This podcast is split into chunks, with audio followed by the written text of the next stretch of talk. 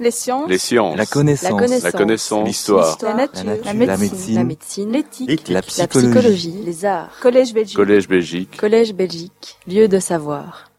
Bien, donc, euh, bienvenue à ce cours conférence avec euh, deux orateurs, comme vous l'avez entendu. Alors, euh, traditionnellement, c'est un membre de l'Académie qui fait euh, la présentation des, des orateurs.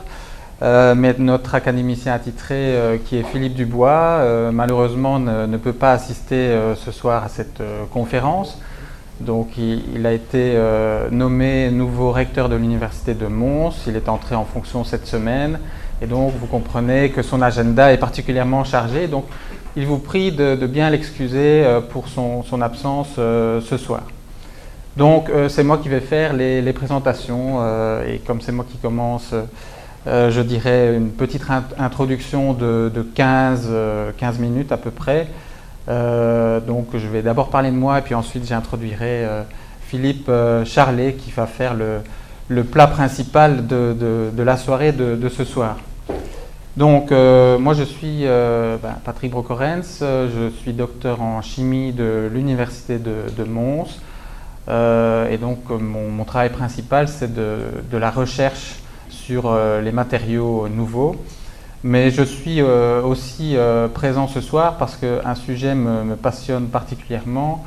C'est un sujet qui finalement fait un lien avec Philippe. hein. Le, lien principal entre nous, c'est pas que nous sommes tous les deux issus de l'université de Mons, c'est finalement une réflexion sur, sur le devenir du pétrole.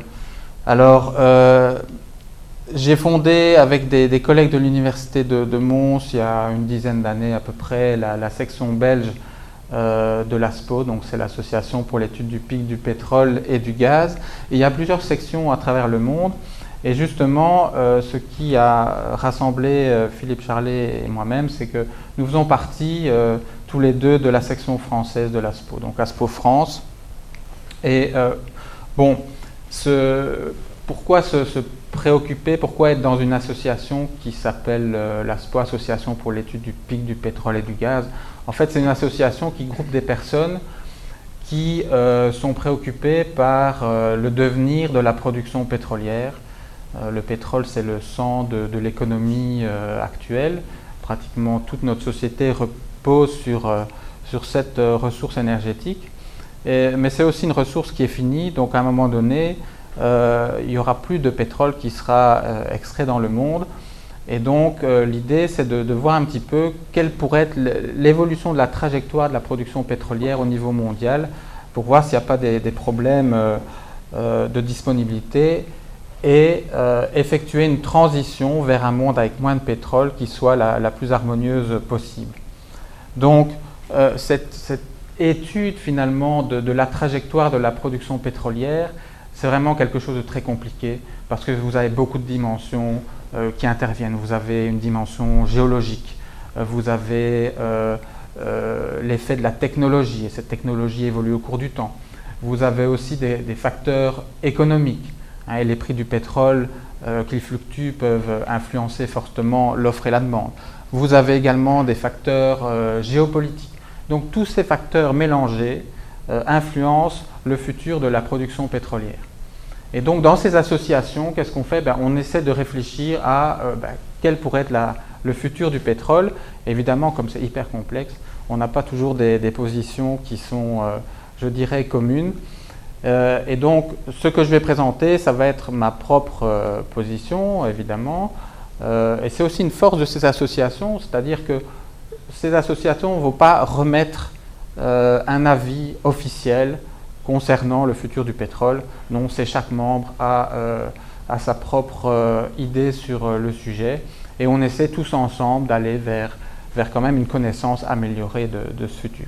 Donc je vais vous montrer euh, en, quelques, en quelques slides, fi- finalement faire un petit topo sur la problématique avec un exemple, un exemple assez concret qui est celui de la, Grande-Bretagne où vous avez là les évolutions des productions des trois grands fossiles au cours du temps.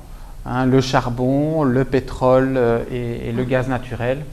Et bon, comme c'est des ressources finies, ben, bien sûr, vous commencez votre production à zéro, et puis elle va retourner à zéro à un moment donné. Et entre les deux, on passe par un, maximum. Et c'est ça le pic de production. Hein. vous avez entendu Association pour l'étude du pic du pétrole. Ben, le, pic, c'est le maximum de, la production. Alors bien sûr, il y a, plein de facteurs, hein, je l'ai dit, qui interviennent dans, ces, trajectoires de production. On voit ici euh, des effets euh, typiquement humains, l'effet des, grandes guerres euh, mondiales sur la production de charbon. Vous avez l'effet de grève. Vous avez aussi un accident important en mer du Nord qui a, perturbé la production pétrolière. Donc bien sûr, vous avez plein de facteurs qui interviennent, mais aussi surtout les facteurs géologiques. Car à n'en pas douter, bien sûr, il y a toujours du charbon en Grande-Bretagne, mais si vous aviez eu des, veines plus épaisses ou, plus proche de, la surface du sol, on serait toujours en train d'exploiter le charbon euh, en Grande-Bretagne. Et donc, grosso modo, on a des trajectoires qui peuvent être euh, voilà, décrites par ces, fameuses, euh, enfin, ce type de, courbe en cloche. Alors, si on observe ça à l'échelle d'un pays ou de, de région, on peut s'attendre à observer la même chose au niveau mondial. Et on peut dire que c'est ce serait un tournant d'observer ce genre de, euh, passage de, pic de production et, d'entrée en, en, déclin pour les, fossiles, les énergies fossiles, parce que ça n'a jamais été observé jusqu'à présent. On a toujours été en phase de croissance de la disponibilité en, ressources euh, fossiles. Et donc, est-ce qu'on peut prévoir tout ça? Eh bien, euh, certaines personnes travaillent sur le sujet depuis très longtemps, et l'un des pionniers, c'est un géophysicien qui a travaillé pour Shell États-Unis, euh, qui dès 1956 avait sorti euh, des, prévisions pour euh, la production de pétrole concernant les 48 États contigus des, États-Unis. Et ça a, fait, ça a vraiment été un, choc à l'époque, puisque vous imaginez, ça fait à peu près 100 ans que les, pétroliers exploitent le pétrole aux États-Unis, la production monte, monte, monte. Et voilà ce King Hubert qui vient dire que dans 10 à 15 ans, euh, on atteint le, maximum de production, puis on entre en déclin. Donc vous voyez quelques aspects sur les modèles, je ne vais pas parler de tout ça.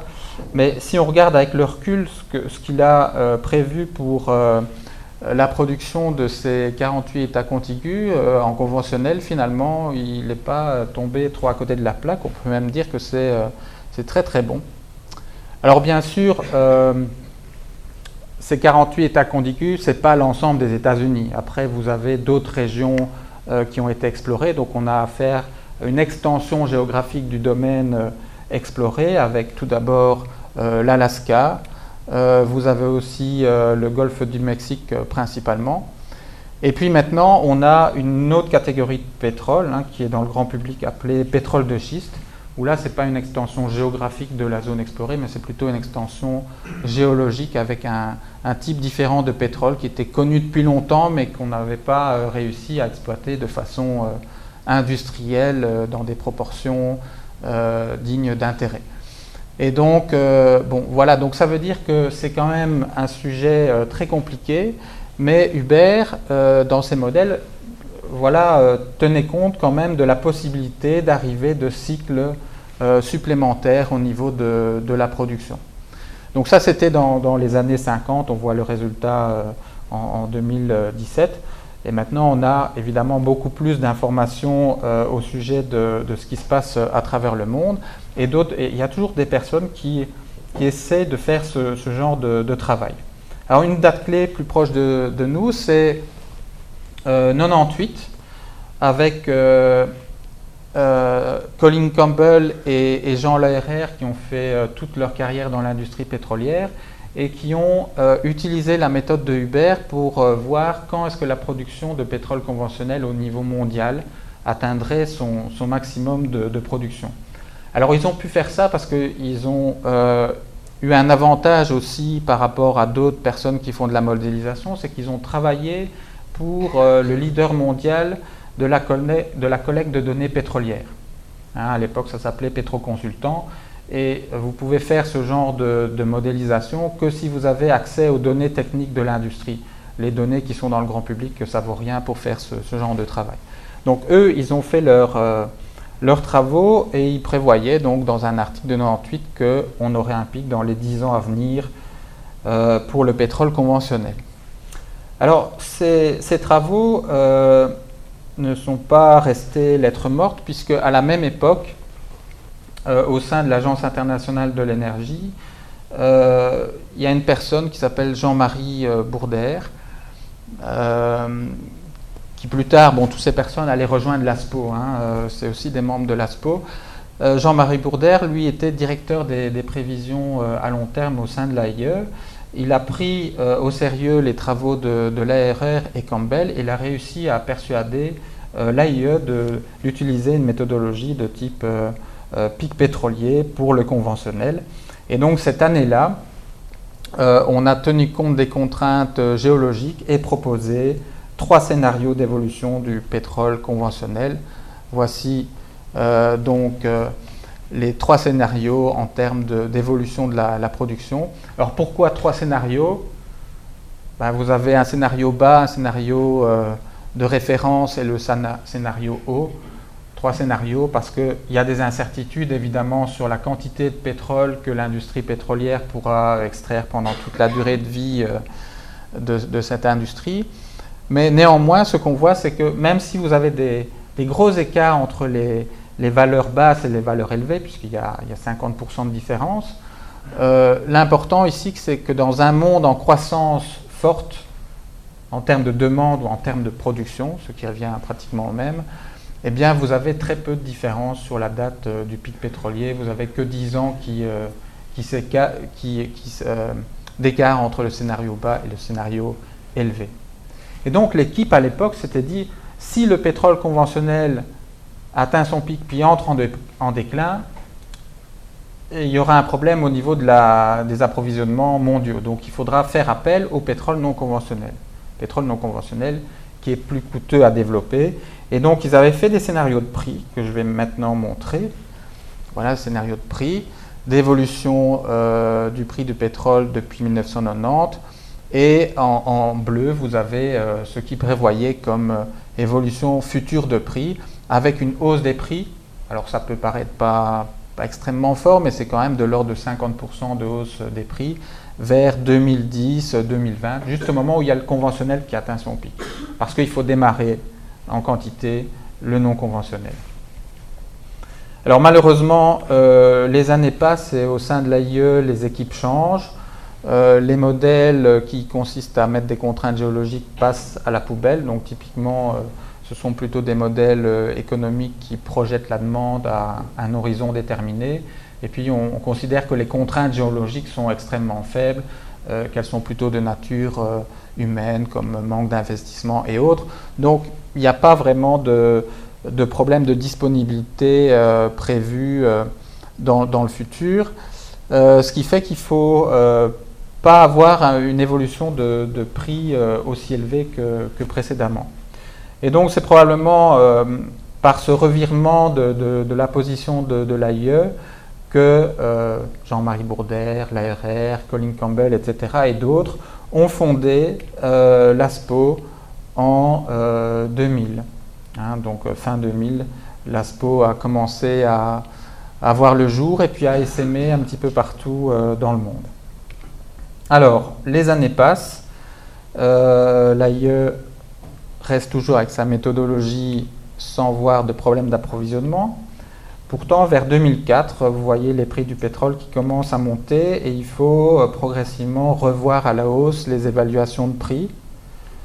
Vous vous souvenez peut-être de la flambée des prix du pétrole qui ont quand même déstabilisé assez bien l'économie mondiale et percé la, bulle spéculative de l'immobilier aux États-Unis.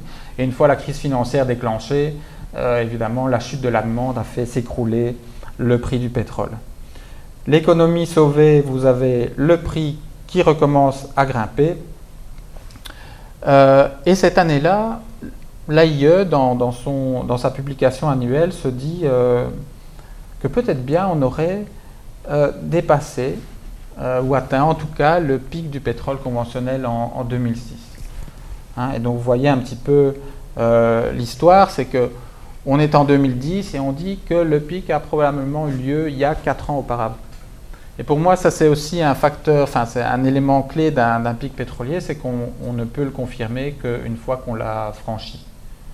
Seulement, ça c'est une sous-catégorie de pétrole, mais on va avoir la même chose pour les tout pétroles au niveau mondial. Et si on a un franchissement du pic pétrolier mondial lié à une contrainte essentiellement géologique comme ici, et qu'on n'a pas anticipé ce, franchissement, on risque de se retrouver dans la phase de déclin et de devoir faire une transition finalement, alors même que le pétrole sera nécessaire à la transition. Donc on, de se retrouver dans des difficultés. C'est pour ça qu'on a aussi fondé l'ASPO, c'est-à-dire euh, essayer d'accélérer la transition avant de se retrouver dans un monde où la, disponibilité en pétrole euh, est, plus hasardeuse. Alors, 2012, euh, les prix sont de nouveau durablement installés au-dessus de 100 dollars, enfin dans les zones de 100 dollars le baril. Euh, et puis 2014, euh, vous avez une nouvelle chute, pratiquement aussi abrupte que lors de la crise financière de 2008-2009. Mais là, ce n'est pas une crise financière, c'est l'arrivée du pétrole de schiste, pétrole de roche-mer des États-Unis. Hein, vous avez vu tout à, l'heure le bondissement de la production américaine eh bien voilà ce qui a causé euh, en grande partie la chute des prix. Alors on a dit, bon, il n'y a plus de problème d'approvisionnement en pétrole, on est reparti pour une ère euh, d'abondance euh, de pétrole bon marché. Pourtant, à du 40 dollars le baril, les forages, ben, on commence à, les arrêter et donc la production de, de pétrole de roche-mer se met à décliner, ce qui relance les prix euh, du pétrole vers le haut. Donc maintenant, on est reparti vers une phase de hausse. Et vous voyez que l'AIE prévoit un retour du pétrole à des niveaux quand même considérablement élevés. Alors, je voudrais aussi montrer l'accent sur toute cette période, parce que là, vous avez vu en 10 secondes, j'ai passé tous ces slides, mais si vous regardez un petit peu euh, l'échelle de temps que ça fait, finalement, cette transition, j'appellerais ça une transition pétrolière, on franchit le pic du pétrole conventionnel, on n'est toujours pas en déclin, on est toujours là en train de le franchir, ben, ça, s'étale sur des décennies. Or, l'être humain, ben, il agit plutôt sur le court terme. Hein. Si on regarde les, politiciens, c'est plutôt sur des, mandats relativement... Euh, c'est des mandats de 4 ans ici aux États-Unis. Et si vous zoomez sur, euh, sur une période relativement courte, ben, vous voyez plus rien du tout. Et le grand public, lui, en plus, il va se focaliser sur tous les événements de court terme qui font monter aujourd'hui le prix de 1 dollar, qui le font descendre demain de 2 dollars. Donc tous ces événements géopolitiques, euh, euh, des accidents, etc., les décisions des uns et des autres, tout ça est en train de, former une sorte de flou autour d'une problématique qui est plus profonde, puisqu'on a quand même euh, une contrainte géologique sous-jacente qui malheureusement est camouflée par tous ces facteurs économiques et, politiques. Et donc, euh, si on a une manque de perception du, problème, évidemment, difficile de, prendre des, mesures. Hein, et la volatilité des prix est un facteur qui joue fortement là-dessus, puisque dans les phases de baisse des prix, tout le monde s'endort, alors que dans les phases de hausse, on commence à s'inquiéter. Alors ici, je vais euh, pratiquement terminer euh, ma présentation avec euh, un résumé des, tout pétroles. Alors vous voyez que le conventionnel qui est, sur son pic, enfin on est plutôt sur un plateau depuis, depuis une dizaine d'années maintenant. c'est quand même encore toujours la, grosse majorité du pétrole qui est extrait à travers le monde. Alors après, il y a d'autres catégories de liquides. Le pétrole de roche-mer, de schiste, euh, voilà, est en orange. Euh, voilà, c'est encore une, minorité des, approvisionnements. Et ce que prévoit euh, l'AIE pour le futur, alors il y a plusieurs scénarios. Bon, ce pas des scénarios qui sont basés sur des, contraintes géologiques, mais plutôt sur des contraintes politiques puisque euh, l'Agence internationale d'énergie fait des scénarios où on met un degré euh, variable d'intervention pour, euh, pour limiter les problèmes climatiques. Hein. Donc c'est vraiment une approche complètement opposée à celle de l'ASPO, puisque là c'est des, en rose vous avez des contraintes politiques, et à l'ASPO c'est plutôt les contraintes géologiques dominantes. Hein. Bien sûr, il y a toutes les autres contraintes qui interviennent. Alors je vais fusionner deux catégories de pétrole parce que je vais comparer ça avec euh, les scénarios d'un collègue d'Aspo France qui s'appelle Pierre-René Bocquis et qui était intervenu au Parlement wallon il y a quelques années sur la problématique du pic pétrolier. Donc c'est bien de voir ce, scénario qui date de 2013. Et donc lui, il prévoit donc le, déclin des, conventionnels vers 2020 et un afflux massif euh, quand même de non conventionnels comme les, extra lourds qui sont représentés en vert et les pétroles de schiste qui sont en, orange. Euh, alors euh, à l'époque, il estimait que ce serait insuffisant quand même pour assurer la poursuite de, la croissance des approvisionnements en pétrole tel que on le voit dans le scénario de référence de, de l'Agence internationale de l'énergie. Donc c'est World Energy Outlook, hein, WEO 2016, New Policy, ça c'est le scénario de référence. Et on voit qu'il y a quand même des difficultés euh, à venir, même s'il y a énormément d'incertitudes. Peut-être que Philippe va en toucher un mot euh, par la suite. Mais donc, grande incertitude dans, les années à venir et certainement une transition qui sera euh, avec des rebondissements. Et donc, ce sera, voilà, ça c'est l'introduction pour le, travail de, Philippe, puisqu'il va vous parler justement de la difficile équation entre croissance économique, disponibilité en énergie et en même temps euh, éviter les problèmes climatiques. Donc, si vous voulez plus d'informations euh, sur les travaux, vous pouvez déjà jeter un œil au rapport qui a été fait pour le Parlement wallon, disponible sur aspo.be. Et puis toujours visiter euh, nos associations respectives, euh, ASPO Belgique et, ASPO France. Voilà, je vous remercie de votre attention.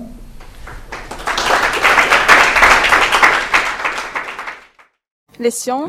La connaissance. La connaissance. L'histoire. La, nature. La médecine. La médecine. L'éthique. La, psychologie. Les arts. Collège Belgique. Collège Belgique. Collège Belgique. Lieu de savoir.